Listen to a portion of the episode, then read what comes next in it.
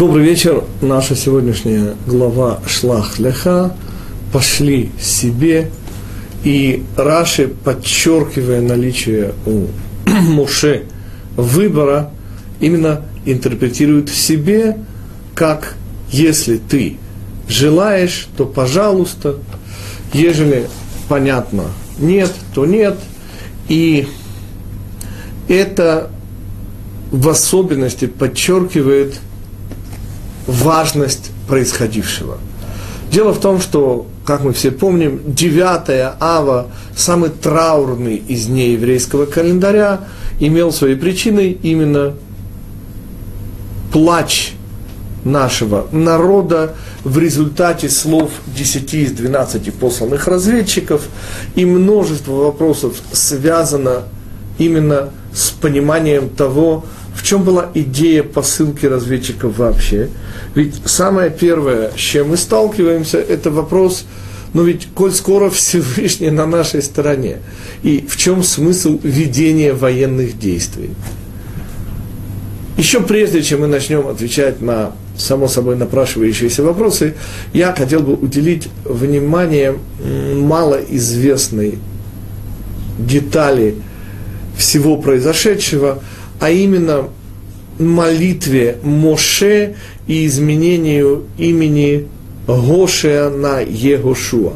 Мидраш не забывает нам сказать, что вот эта самая добавившаяся буква Юд была из имени нашей мамы Сары, которую, как известно, звали Сарай, и буква Юд, которая переместилась в имя Гошея, превратив его в Егошуа, и позволила на свободное место поставить букву Гей, и наша мама Сара стала действительно нашей мамой. Давайте чуть-чуть поговорим о буквах Гей и буквах Юд, а также о молитве Моше и зададим мало, на первый взгляд, приятный вопрос, а почему, если уж на то пошло, Моше, подозревая о опасности, не просто посылает разведчиков, но молится только за Иешуа. Что за странная протекция? Мы начнем с буквы Юд и с буквы Гей. Как известно, это первые две буквы четырехбуквенного имени Всевышнего. При этом за буквой Юд мы закрепляем не только идею первенства, первая буква, идею полноты, десятое числовое значение этой буквы 10, но и то, чему учат учительницы в ульпанах иврита, буква Юд означает будущее время.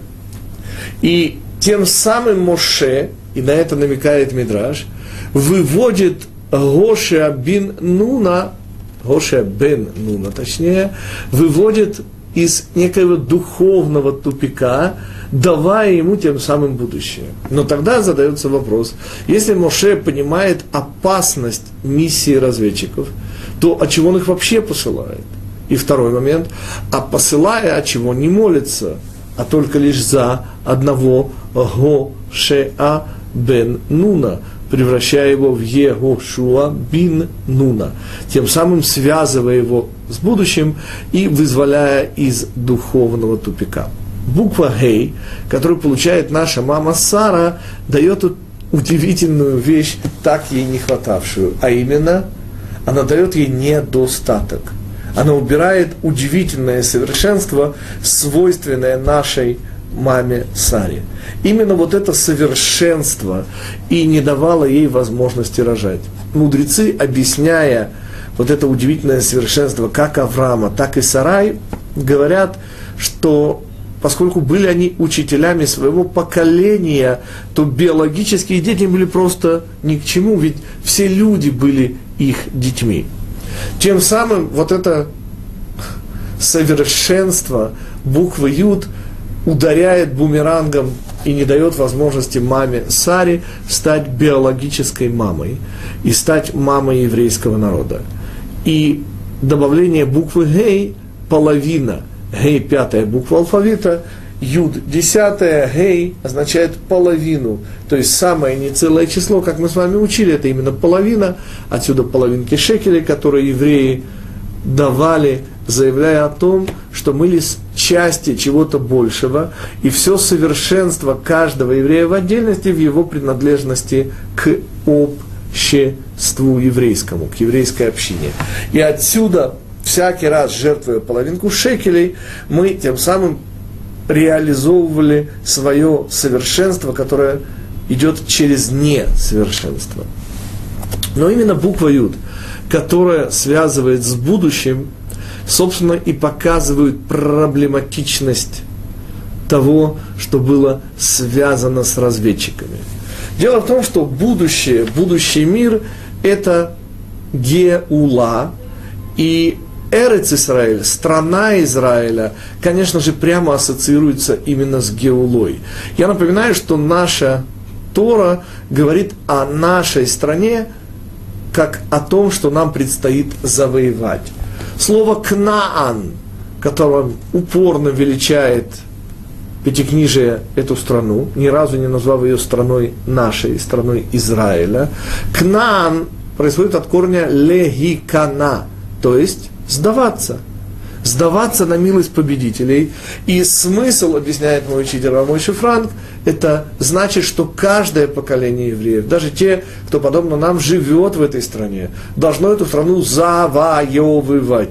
И не столько силой оружия, хотя и это тоже, сколько силой своего духа, своим неравнодушием к этой земле, поскольку эта земля, это земля Всевышнего, это и есть тот самый полномочный представитель следующего мира и Геулы здесь у нас на земле.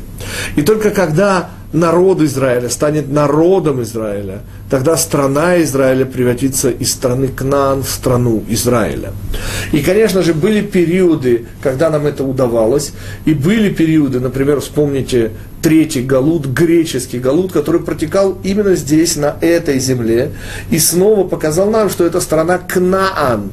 А то, что Иошуа со своим поколением завоевывает эту страну, еще не гарантирует, что эта страна будет для следующих поколений страной Израиля.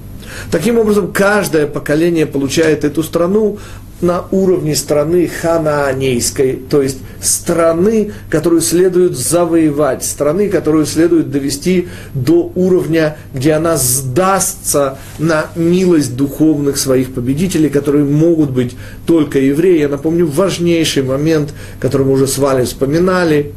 Сказано у нас в пятой книге Пятикнижия «Вешамему алейхем» Алеха, прошу прощения, ой вейхем, то есть и пустой будет она для врагов ваших. То есть наши враги могут изгонять нас из этой страны, но овладеть ею такой возможности даже теоретически не существует. И пример, который я всегда привожу, мне довелось пару лет тому назад, была очередная в кавычках годовщина депортации евреев из э, Газы, и араб, которого сняли израильские телевизионщики, он почему-то не боялся, то ли он так расчувствовался, он прямо плакал в камеру, показывая, что вот все это удивительно плодородное, зеленое и дающее много-много миллионные с точки зрения э, доходов урожаи, вот эта удивительная земля, которую занимали еврейские поселения, лежит полной пустоте, заброшенности, никакие арабы там не поселились, и это и есть удивительная иллюстрация того, что нас можно изгнать с из, не дай Бог, страны Израиля. Но овладеть ею и владеть ею можем только мы, а для наших врагов она всегда будет пустыней в самом прямом и материальном смысле этого слова. Таким образом, говорит мой учитель, что разведчики, еще не войдя в страну Израиля, оказались, по сути, в конфликте с нею. И речь идет именно о будущем. Дело в том, что за будущее в еврейском народе, и не только в нем, но и во всем этом материальном мире, отвечает женщина, а не мужчина.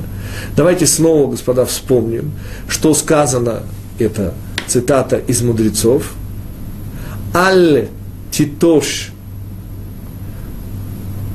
Аль титош мусар авиха, в аль тишках турат и мех, я надеюсь, что я говорю более-менее правильно, но общий смысл передаю сто процентов правильно, не забывай Тору мамы своей и не оставляй этики папы своего.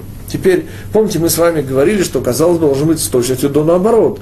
Этика, не кради, не лги, это мамина задача, а наоборот, папа тот, кто учит ребенка Торе. И ответ с точностью до наоборот означает следующее. Ответственность мужчины и отсюда активность. Это ответственность за реализацию в этом мире. Потому не может быть женщина раввином, кроме всего прочего, ответственность за реализацию, за жесткость решений так или по-другому всегда на мужчине. За что, простите, ответственна женщина? Ответ за мужчину. Что это значит? За будущее за все то, чему еще только предстоит родиться. Женщина ответственна за потенциал. А в потенциале, господа, напоминаю, мы все с вами праведники, мы все с вами умные, мы все с вами достойные евреи. Но это только потенциал, который надо реализовать. И вот за реализацию, за этику отвечает мужчина. Женщина же отвечает за потенциал. И изумительно простой пример связан с понятием беременности.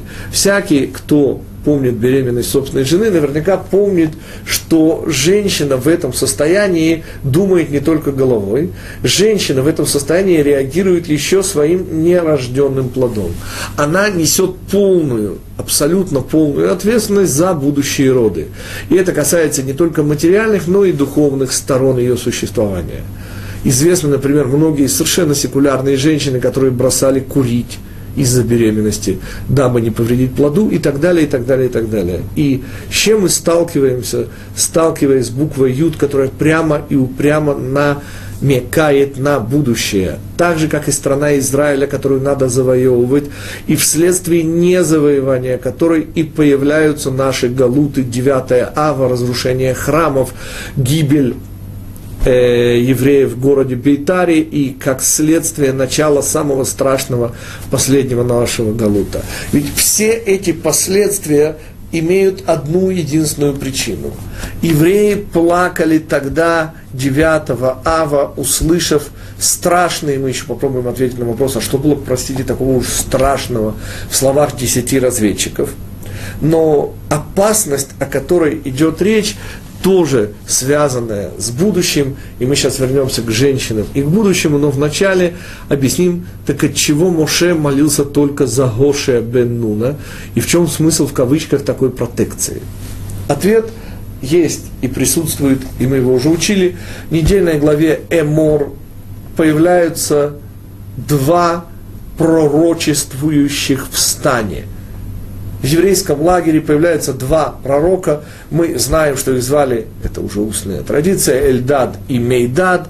Их пророчество сводилось, это тоже устная традиция, Моше Мет Йошуа Махнис. Точнее, Гошея Махнис, потому что он тогда еще был Гошея. О чем идет речь? Моше умирает, и Гошея бен Нун вводит евреев в страну Израиля. Вот это пророчество, которая, казалось бы, неким образом предрекает весьма неприятную вещь, господа. То, что при всем уважении к Иошуа бен Нуну нет подобных Моше не было и не будет. И понятно, что если бы во главе евреев шел бы Моше, то речь бы шла совершенно о другом уровне. Мы с вами уже несколько раз повторяли, что если бы Моше был бы во главе евреев, вступающих в страну Израиля, то не было бы галутов. Храм, который был бы построен, был бы уже вечным сразу. И так далее, и так далее, и так далее. То, что обычно называется с подачи Голливуда хэппи-энд. Следующий шаг. Таким образом, услышав об этом пророчестве, понимает Моше совершенно страшную опасность, которая нависла над его учеником, ближайшим к нему. Из всех Гошия бен. Какая опасность?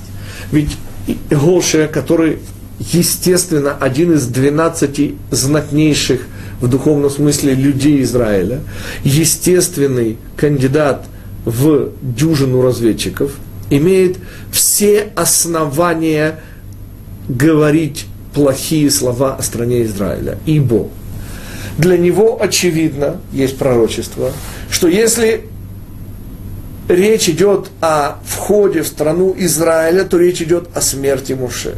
И, господа, те, кто имеет учителя с большой буквы, меня поймут. Что не сделает ученик для того, чтобы продлить дни жизни своего учителя и пить из его уст Тору? А если этот учитель Муше? А если мы говорим о ближайшем к нему ученике? то понятно, что у Иошуа, в отличие от всех разведчиков, есть совершенно четкая, рациональная причина не желать немедленного входа в страну Израиля, поскольку подобное действие означает смерть его учителя, и, следовательно, как объясняют наши мудрецы, у Моше была конкретная причина молиться и привязывать Иошуа к будущему, каким бы оно ни было. И отсюда вот эта удивительная в кавычках протекция именно по отношению к Гоше Абинуну, отсюда буква Юд, отсюда молитва Моше и связь Гоше Абинуна, Егошуа с будущим. Но, и вот здесь и идет важнейшее добавление.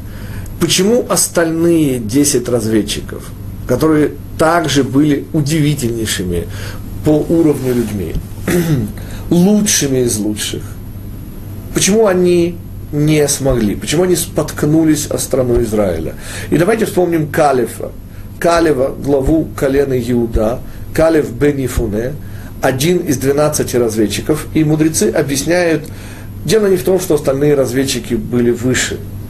Конечно же, все они были приблизительно одного духовного уровня, но Калев – имел дополнительную духовную броню и защиту, он, в отличие от всех наших разведчиков, безусловных праведников, получил эту броню, отправившись в Хеврон, и говорит Мидраш, что он так горячо излил свою душу в молитве на могиле праотцев, что получил вот эту дополнительную духовную броню. И снова Мидраши буквально направляют нас в одну и ту же русло.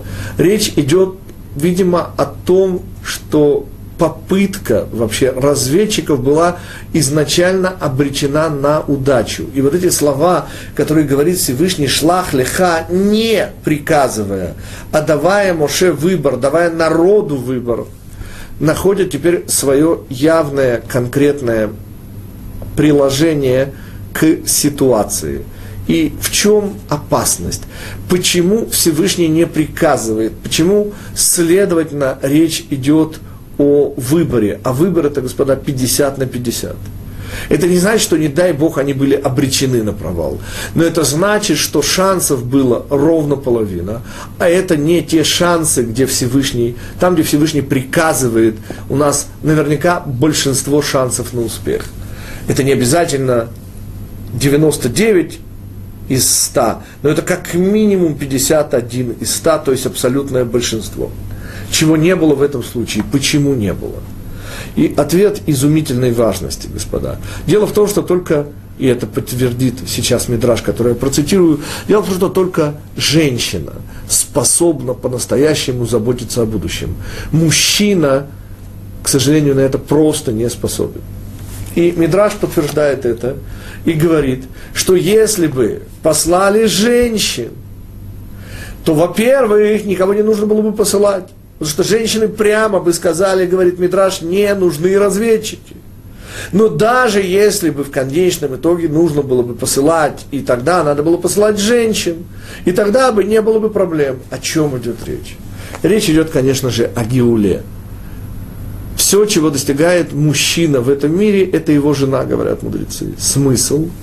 Все, что делает мужчина в этом мире, решая проблемы этого мира, это он ведет мир через Галут Геуле.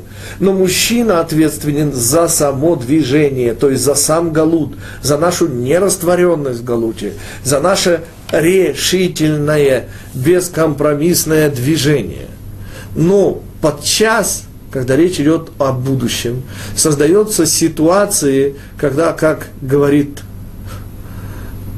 шахматная традиция, я вспоминаю сейчас свое шахматное детство, Есть такие позиции, господа, в шахматах, где очень тяжело дать хороший совет. Поскольку позиция, по сути, уже проигранная.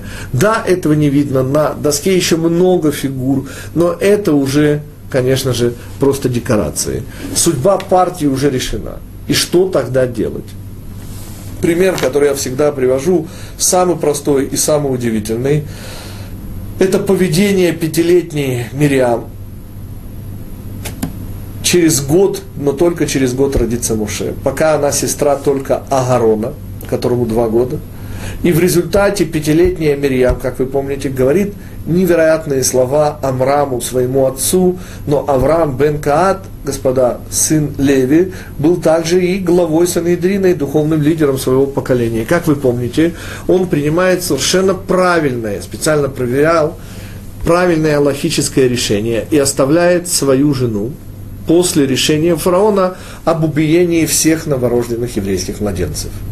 В этой ситуации и Маген Авраам, величайший из последних авторитетов, кто занимается, насколько, опять же, я проверил, и мне удалось это проверить, занимается этой ситуацией, дает однозначное подтверждение решению э, Амрама, сына Киата. Напоминаю, что Амрам выполнил мецву Пру рву, у него есть Мирьям, у него есть Аарон, каждый следующий ребенок, если он мальчик, будет убит, и в время катастрофы, говорит Маген Авраам, детей не рожают, если родились уже мальчик и девочка, то вообще запрещается близость между мужем и женой, тем самым решение Амрама было неоспоримо правильным. Но напоминаю, что сказала Мирьям и что перевернуло судьбу всего мира и привело к рождению Моше, а переоценить факт его рождения, наверное, никто не сможет. Мирьям сказала «Гзиратха кашами гзират паро». И перевод «Твое решение хуже решения фараона». Понятно, что она говорит о том, что решение Амрама обрекает на нерождение и девочек, и мальчиков в то время как рождение фараона, и вопрос, простите, а что она сказала? И ответ, ведь информацию она, извините, не прибавила. Простите, но я подозреваю, что Амрам глава поколения, да, и просто, как и любой человек, прекрасно понимал результаты своего решения. Тем не менее, Мирьям добавила, так же, как за ней это сделает, например, царица Эстер – она добавила удивительную вещь. Она добавила ту бескомпромиссную эмоцию, которая единственная может обеспечить будущее, которая единственная в ситуации, когда все решения плохи, и мужчина выбирает самое наименее плохое, только женщина, которая, по сути, отвечает за будущее, за Геулу, способна перевернуть ситуацию, сказав, что эта ситуация нетерпима. Именно так поступает Эстер, так поступает Мирьям. И самый простой и последний из примеров, это, конечно же, Иудит Бат Матетьяу бен Йоханан Коэн Гадоль, того самого отставного первосвященника, которого греки сделали отставным, превратя в капище Иерусалимский храм. И одна из один из Мидрашей рисует нам начало восстания братьев Маковеев решительной, совершенно удивительной позиции, которую заняла Иудит, которая, собственно, и подвинула братьев на восстание, не приняв убийственную ситуацию, которую создали греки. Снова, если мы представим себе этот мир, как мы говорим о нем в Роша Шана, Хайом Гарат Олам. Сегодня беременность мира. Мир, состоя... мир находится в состоянии беременности, в состоянии несовершенства, в состоянии созревания, и ему еще только предстоит родиться в качестве совершенного следующего мира.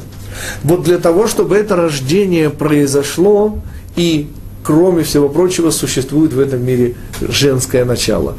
Женское начало – та самая эмоция, которая говорит, что ситуация неприемлема. Эту ситуацию мы не принимаем, выходов из нее не ищем, уничтожаем эту реальность, и тогда появляется та реальность, которая уже действительно выводит нас к следующим стадиям Галута и приближает нас к Геуле. Вот именно это лежит в корне промаха разведчиков. Вот именно эта неспособность мужского начала по-настоящему заботиться о будущем. И мы сейчас с вами увидим уже в деталях и конкретно, как, собственно, развивался сценарий, в котором наш народ, я хочу напомнить еще один удивительный факт, понятие миньян, понятие десяти евреев, которые с точки зрения духовной, своей молитвой поднимаются и равноценны как бы духовному потенциалу всего Израиля.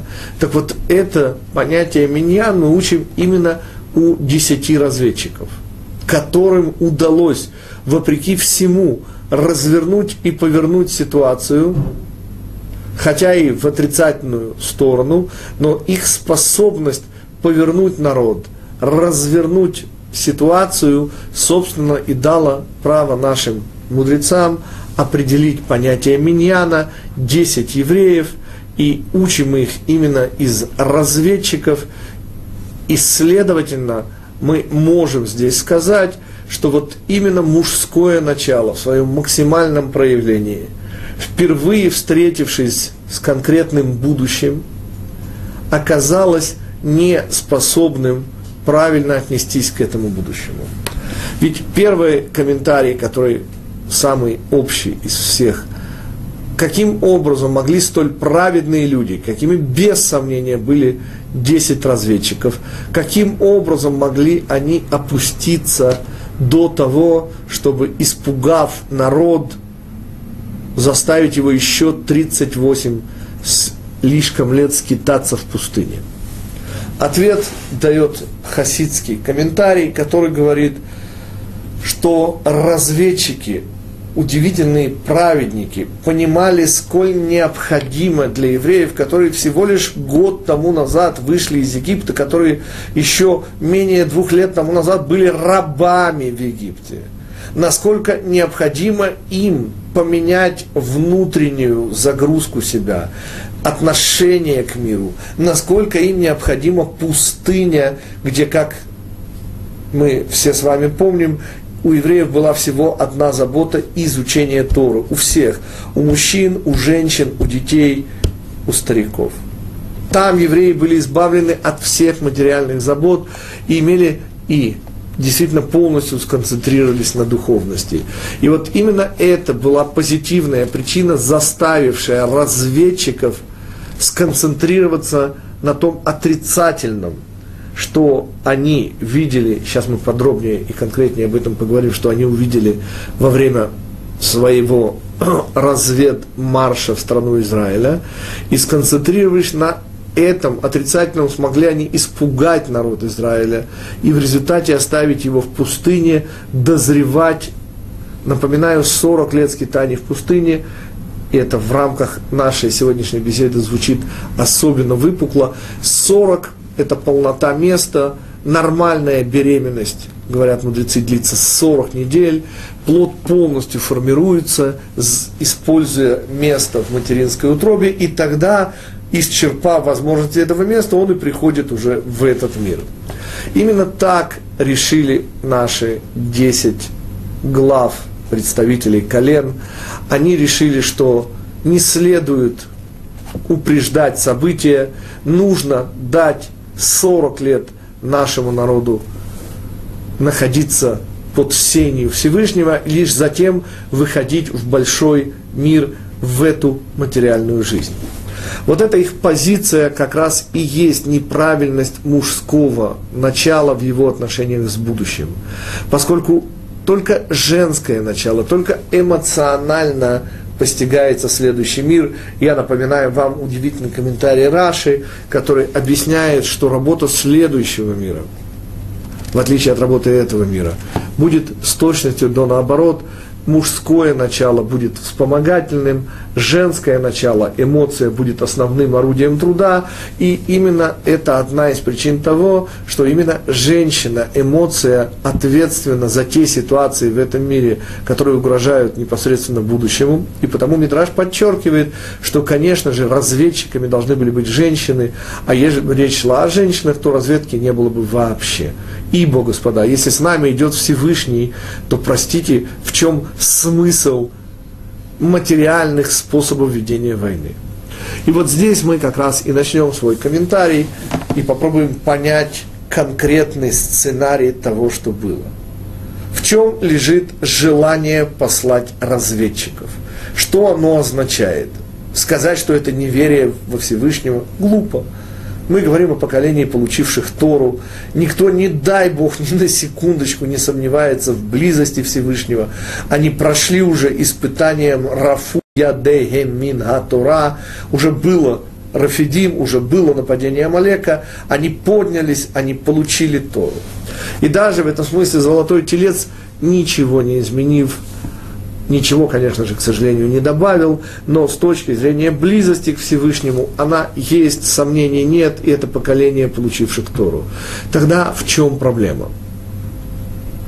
Ответ, господа, и снова он будет понятен только по аналогии, поскольку это проблема богатых, как я ее называю, духовно богатых людей.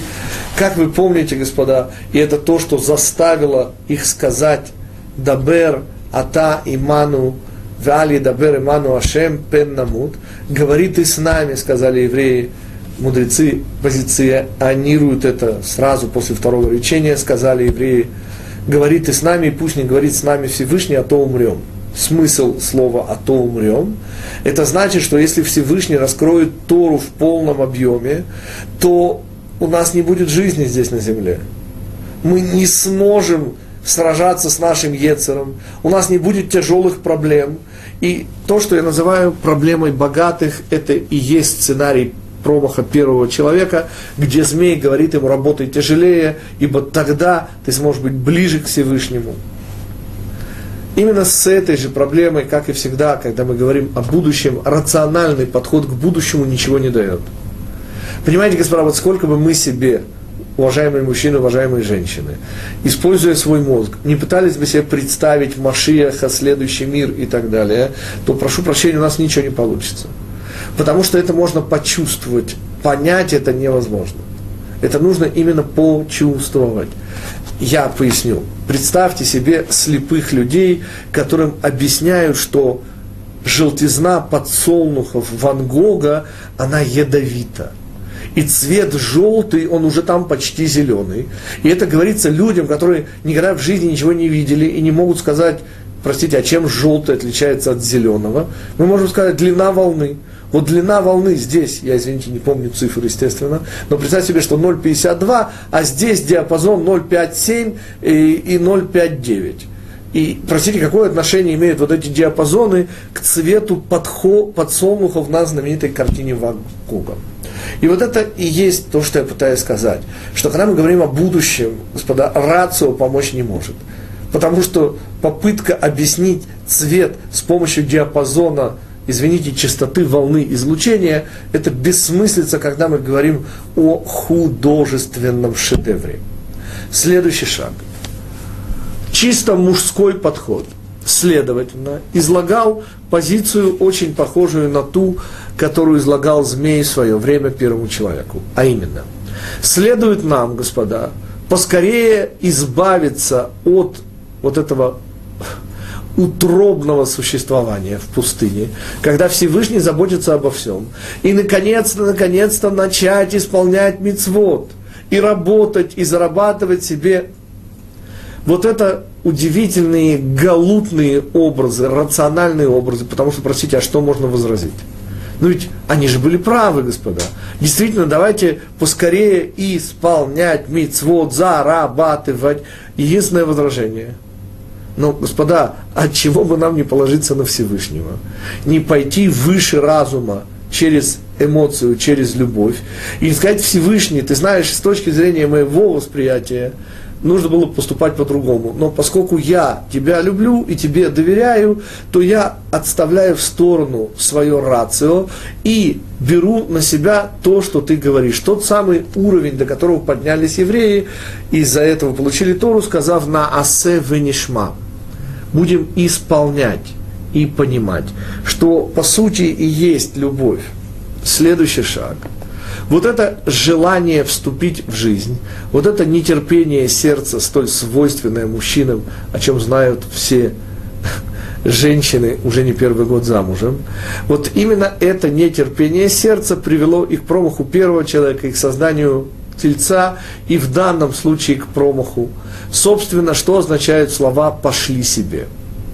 Это означает, что никакой надобности в посылке разведчиков не существует – и Всевышний дает нам карт-бланш, дает нам выбор.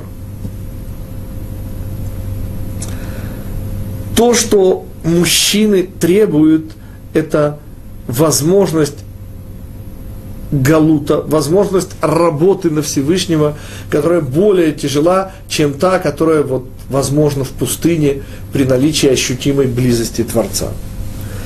И с этого все начинается. Дальше, господа, Моше, как и полагается еврейской маме, я здесь подчеркиваю именно женское начало, с которым Моше подходит ко всему. Дело в том, что есть удивительно важная разница в словах. То есть, что приказывает Моше разведчикам и что те делают, и что хочет народ. Моше говорит о латур эт хаарец – Латур буквально путешествовать по стране. Мудрецы подчеркивают, слово таяр означает путешественник, турист. И, очевидно, корень тот же самый, таяр и турист. И задача туриста отыскивать, что красоты этой страны. Чем отличается турист от шпиона? принципиальным благодушием, принципиальным отыскиванием не слабых мест, а наоборот красот этой страны. Что велят, и это цитата снова, что хочет народ? Лахпор это арец. Что значит лахпор это арец? Буквально раскопать эту землю, найти в ней, пусть на глубине, но слабинки, но какие-то опасности. То есть буквально копать под, не смотреть лишь только на внешнюю красоту. Не воодушевить народ той блестящей перспективой, которая открывается, а наоборот найти в этой стране то, что по сути означает необходимость столкновения, борьбы, работы. И снова в основе лежит, конечно же, желание мужчин Израиля вот удивительнейшим образом делать галут, заканчивать галут, неготовность принять геулу от Всевышнего по принципу мы сами с усами – что еще можно добавить? Собственно, то, что произошло дальше, есть пожинание плодов. Разведчики, не дай Бог, не лгут ни в одном слове. Но то, что они приносят с собой и рассказывают народу, и здесь очередная ошибка, говорит мой учитель. Ведь, извините, разведчики, вернувшись из разведки, начинают рассказывать в окопах, что они видели – да какая армия такое позволяет? Понятно, что лишь пославший разведчиков на задание получает их отчет. И на основании этого в штабе, на основании этих и других разведданных, и принимаются решения, которые объявляются солдатам в окопах. Любая другая позиция принципиально не является военной, и так, извините, не ведут войну которой есть шанс победить. Так можно только проиграть войну, что и произошло. Но, наверное, самый главный вопрос будет вопрос о причине. Но что такого пугающего и страшного рассказали разведчики? Давайте вспомним, господа.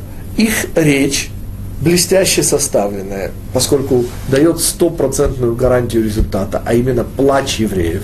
Ведь, господа, подумайте, евреи это не маленькие дети. Речь идет о поколении, получившем Тору. Речь идет о поколении, сразившемся с Амалеком, преодолевшем все препятствия на пути к дарованию и получившим Тору. Да, ступившимся, да, сделавшим золотого тельца, но тем не менее, по-прежнему Дор ХДА и я вслед за моими учителями перевожу поколение не знания, господа, а поколение соединенности со Всевышним. И эта соединенность, которую обеспечивал сорокалетнее скитание по пустыне Моше. Ведь пока говорил Моше, продолжалось Синайское откровение, продолжалась вот эта удивительная прямая связь со Всевышним. Таким образом задается вопрос чисто теоретически. Простите, чем можно было испугать этих людей? Ну, ну чем, господа? И ответ существует один единственный. И мы с вами видим красивейшую параллель с комментарием Рава Деслера. Комментарий, который сейчас услышите, это Рабейну Бехая Ибн Пакуда. А вот Рав Деслер, который жил через 500 лет после Рабейну Бехая, даже, может быть, 600, тем не менее, прямая параллель. В чем проблема была первого человека, объясняет Рав Деслер? Том, и это говорит Пятикнижие, что он поставил ограду, передавая женщине, своей половине слова Всевышнего о запрете есть. Помните, он добавляет запрет притрагиваться. Теперь, запрет притрагивается, это очевидная ограда, и казалось бы, говорит Рав Деслер, ограда вещь замечательная, правильная и хорошая, кроме одного случая. Какого случая? Ответ скромности. Вот когда речь идет о скромности, никакие ограды не являются полезными, мало того, все они вредны и прямо запрещены. О чем идет речь? Говорит Равдесер, что первый человек, получив запрет, что понял? Что он отделен от Всевышнего. Что сам по себе запрет означает его несовершенство. Почувствовав свое несовершенство, он решил укрепить свои позиции и в силу своей скромности – решил предотвратить и добавить еще ограду, которая бы точно дала бы ему возможность не нарушить запрет. И вот здесь, говорит, была ошибка. Господа, напоминаю вам чисто христианскую идею носить в лосяницу грубую, раздражающую кожу одежду, а сверху, например, одевать очень-очень роскошные одеяния. Теперь, понимаете, господа, с точки зрения всех вот этот человек ведет нормальный образ жизни, на самом же деле он глубоко и очень материально страдает. В чем идея? Господа, это гордыня. Понимаете, поставить что-то, о чем будешь знать только ты, и вот это препятствие, которое известно только тебе, питает постоянно твое эго, говоря, что теперь я еще и вот такой, теперь я еще и скромный. И вот это практически именно то, объясняет Рабейну Бехае, на чем, собственно, прокололись евреи. Они были слишком скромными. И то, что вызывает их плач, это единственное, что могло вызвать их плач. Это обращение к чему? К их скромности. Напоминаю, что сказано в самом конце Вавилонского Талмуда в трактате Неда. Сказано, это говорится перед рождением еще не рожденному ребенку, там, где говорится «Гавей цадик», «Валь тираша», говорится, что будь праведником и ни в коем случае не будь мерзавцем, а дальше что говорится. И даже если весь мир скажет тебе, что ты праведник, не верь. Смысл? Понятно, что мы в своих глазах должны явно и четко понимать собственное несовершенство. Но снова только внутри себя, только внутри своих глаз, снаружи же бывает по-разному. И что произошло? Что, собственно, сказали разведчики, показав удивительность плодов Израиля? Ведь, казалось бы, они работали на свое задание, удивительные плоды. Действительно, только страна Израиля дает плоды следующего мира. Эти плоды удивительны по размеру, по вкусу, они непредставимы. Все, что мы говорили о будущем, о стране Израиля, как полномочном представителе следующего мира. Но что они сказали дальше и в каком контексте подчеркнули удивительность этих плодов? Но чтобы их заслужить, эта страна предъявляет страшные – требование, категория суда. И даже Анаким, и даже великаны духа, живущие в этой стране, не выдержали и стали мерзавцами. И тому доказательством мы идем их убивать, мы идем их уничтожать. Это страна Эрец Охелет Йошвеа, мы, помните, говорили с вами, страна, которая пожирает всех, кто пытается в ней сидеть. Она предъявляет удивительнейшие требования к своим жителям, господа, и все, кто знакомы с израильтянами, и кто сами живет в этой стране, могут свидетельствовать. В этой стране все по-настоящему. По отношению к этой стране, любая страна заграничная создает впечатление игрушечности и несерьезности. Здесь жизнь настоящая, здесь смерть смерть настоящая. И только здесь. К чему мы подходим? Объясняет Равейну Бехай, что та единственная слабая точка, на которую расчетливо нажали и смогли перевернуть ситуацию 10 разведчиков, была скромность. Понимаете, сказали разведчики, если такие великаны духа, если эта страна предъявляет столь чудовищные требования праведности, то неужели мы, бывшие египтяне, способны? Неужели мы, бывшие рабы, достойны?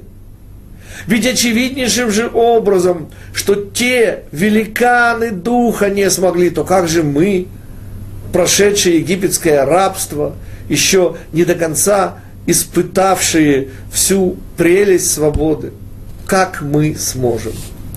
И ответ был, господа, он был очень прост – с Божьей помощью. Только на этот ответ евреи были не способны. Ибо, и в этом причина плача, они были скромны слишком. И вот здесь мы и касаемся снова удивительной вот этой параллели. Первый человек оказался слишком скромным. Он решил, что запрет Всевышнего недостаточен. Он более несовершенен, чем может быть Всевышний о нем полагает. И ему нужен дополнительный запрет. Не понимая, что любой дополнительный запрет увеличивает эго, а не скромность. Нельзя ставить, снова повторяю, это уже прямое следствие для нашей с вами жизни, господа практически оно звучит так. Любая попытка быть скромнее не скромна по сути своей. Нельзя заниматься собственной скромностью вообще.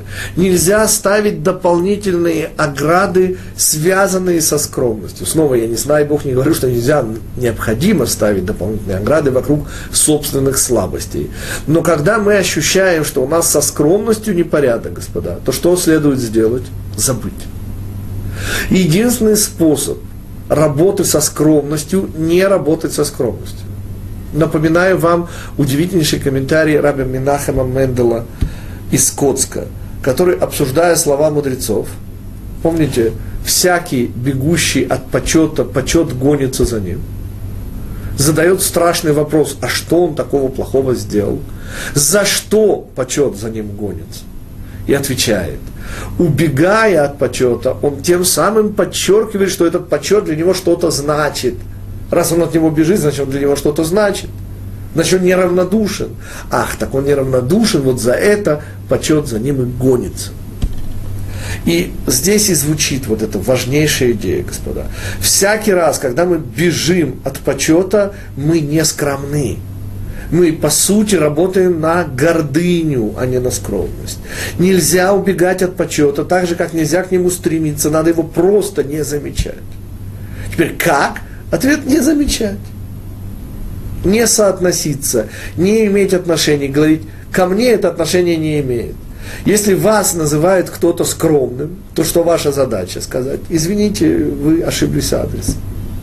А если вам оказывают почет – Ответ – снова ошиблись адресом. Понимаете, с почетом и скромностью мы не играем.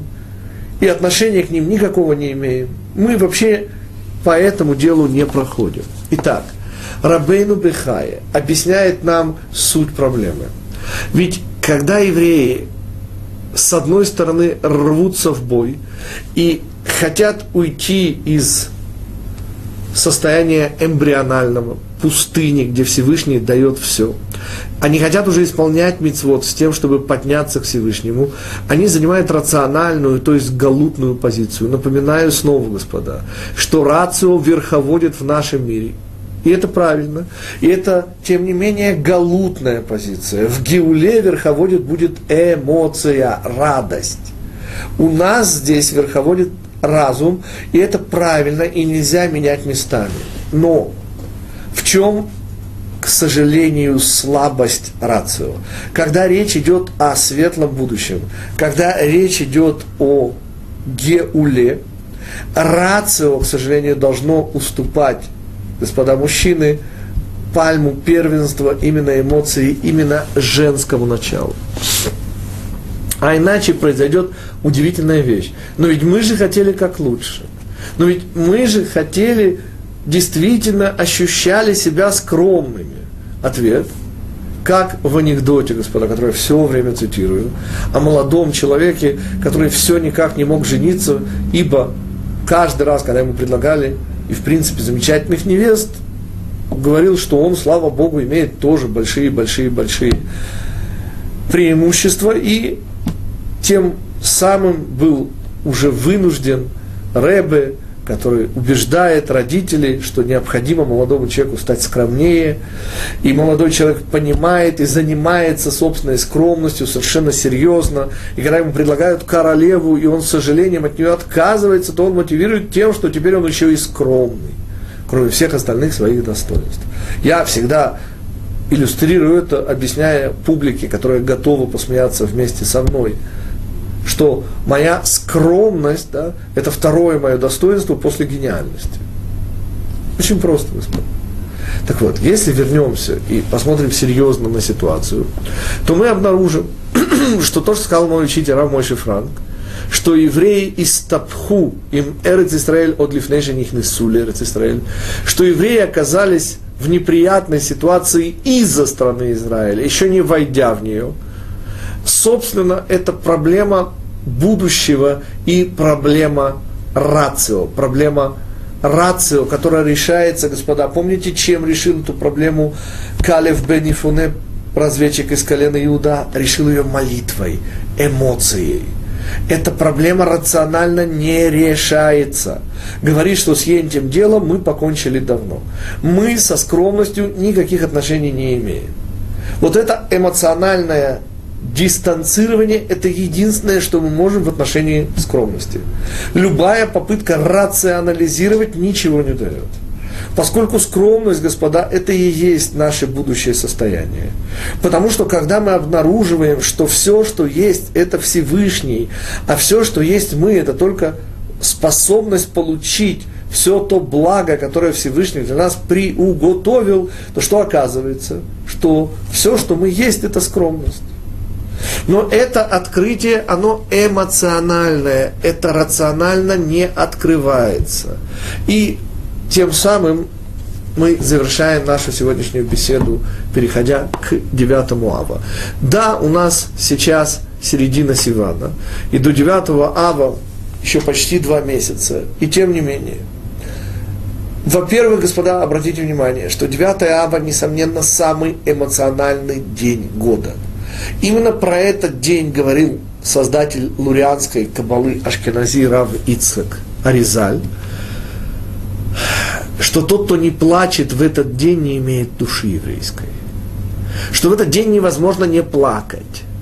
Теперь, господа, что это значит, помимо всего прочего? Это значит, что это тот день, который будет днем самой большой радости – это день Геулы. Наше отношение к Геуле. Господа, что имеет мужчина от своей беременной жены? Ответ. Мужчинам это объяснять не нужно. Очень много цурос. И это правильно, господа, это галут. А что мы еще можем иметь от гиулы в галуте, кроме цурос? Зато, господа, когда рождается ребенок, именно мужчина, да, который ни капельки не страдал природа, в кавычках, да, не считается, понятно, ни в коей мере нашими женами, все наши переживания, это же не, это же, извините, не боль. И радость, которой оборачивается беременность, это и есть двойственность праздника 9 ава. Весь этот день, господа, когда я говорю праздник, я не обмолвился. Мудрецы называют этот день Моэд. Моадим лесимха, говорим мы, когда мы находимся например, в праздник Суккот, или в праздник э, Шавуот, или в праздник Песах. Моэд – это целый урок, мы только упомянем, это не просто праздник, это встреча со Всевышним. Рандеву, как говорят французы. И двойственность этого дня – это двойственность мужского подхода к проблеме геулы. И что мы, мужчины, рационально можем понять? Что беременность, которая есть по сути своей некая неприятность, некая ограниченность и так далее, завершается все побеждающим рождением и радостью. И наше правильное отношение к этому дню – это не просто молитва, это по сути исключительно то, что мы можем, а радоваться мы пока не можем. Следовательно, плакать. Принципе, две сильнейших эмоции – радостный смех и горький плач.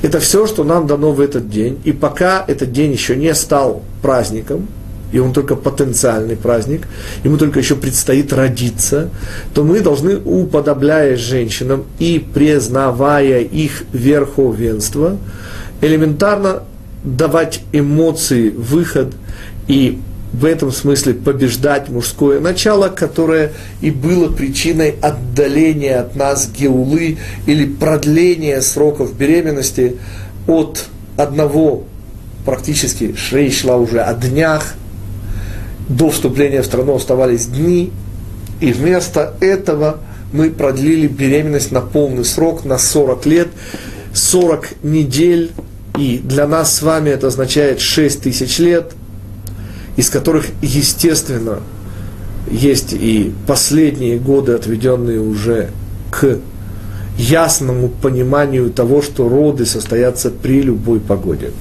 Таким образом, подводим итог.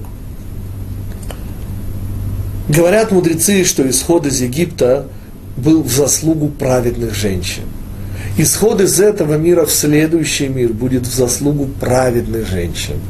Праведность женщин состоит в том, что проявила Мирьям, да, в неприятии неприятных ситуаций в этом мире, в непоколебимой вере в будущее. И снова вспомним букву Юд, который снабдил Всевышний Гоше Абиннуна. Молитва Моше – а Гошия, молитва Калева о себе, вот это привлечение женского начала, единственный способ победить собственное эго, когда речь идет о Геуле. Когда речь идет о Геуле, пальма первенства переходит к женскому началу, и Геула это, конечно, то, что нас даст Бог ожидает в самом-самом ближайшем будущем. И даст Бог, чтобы уже вот этот праздник 9 Ава мы могли бы радостно смеяться вместо горького плача. Всего хорошего.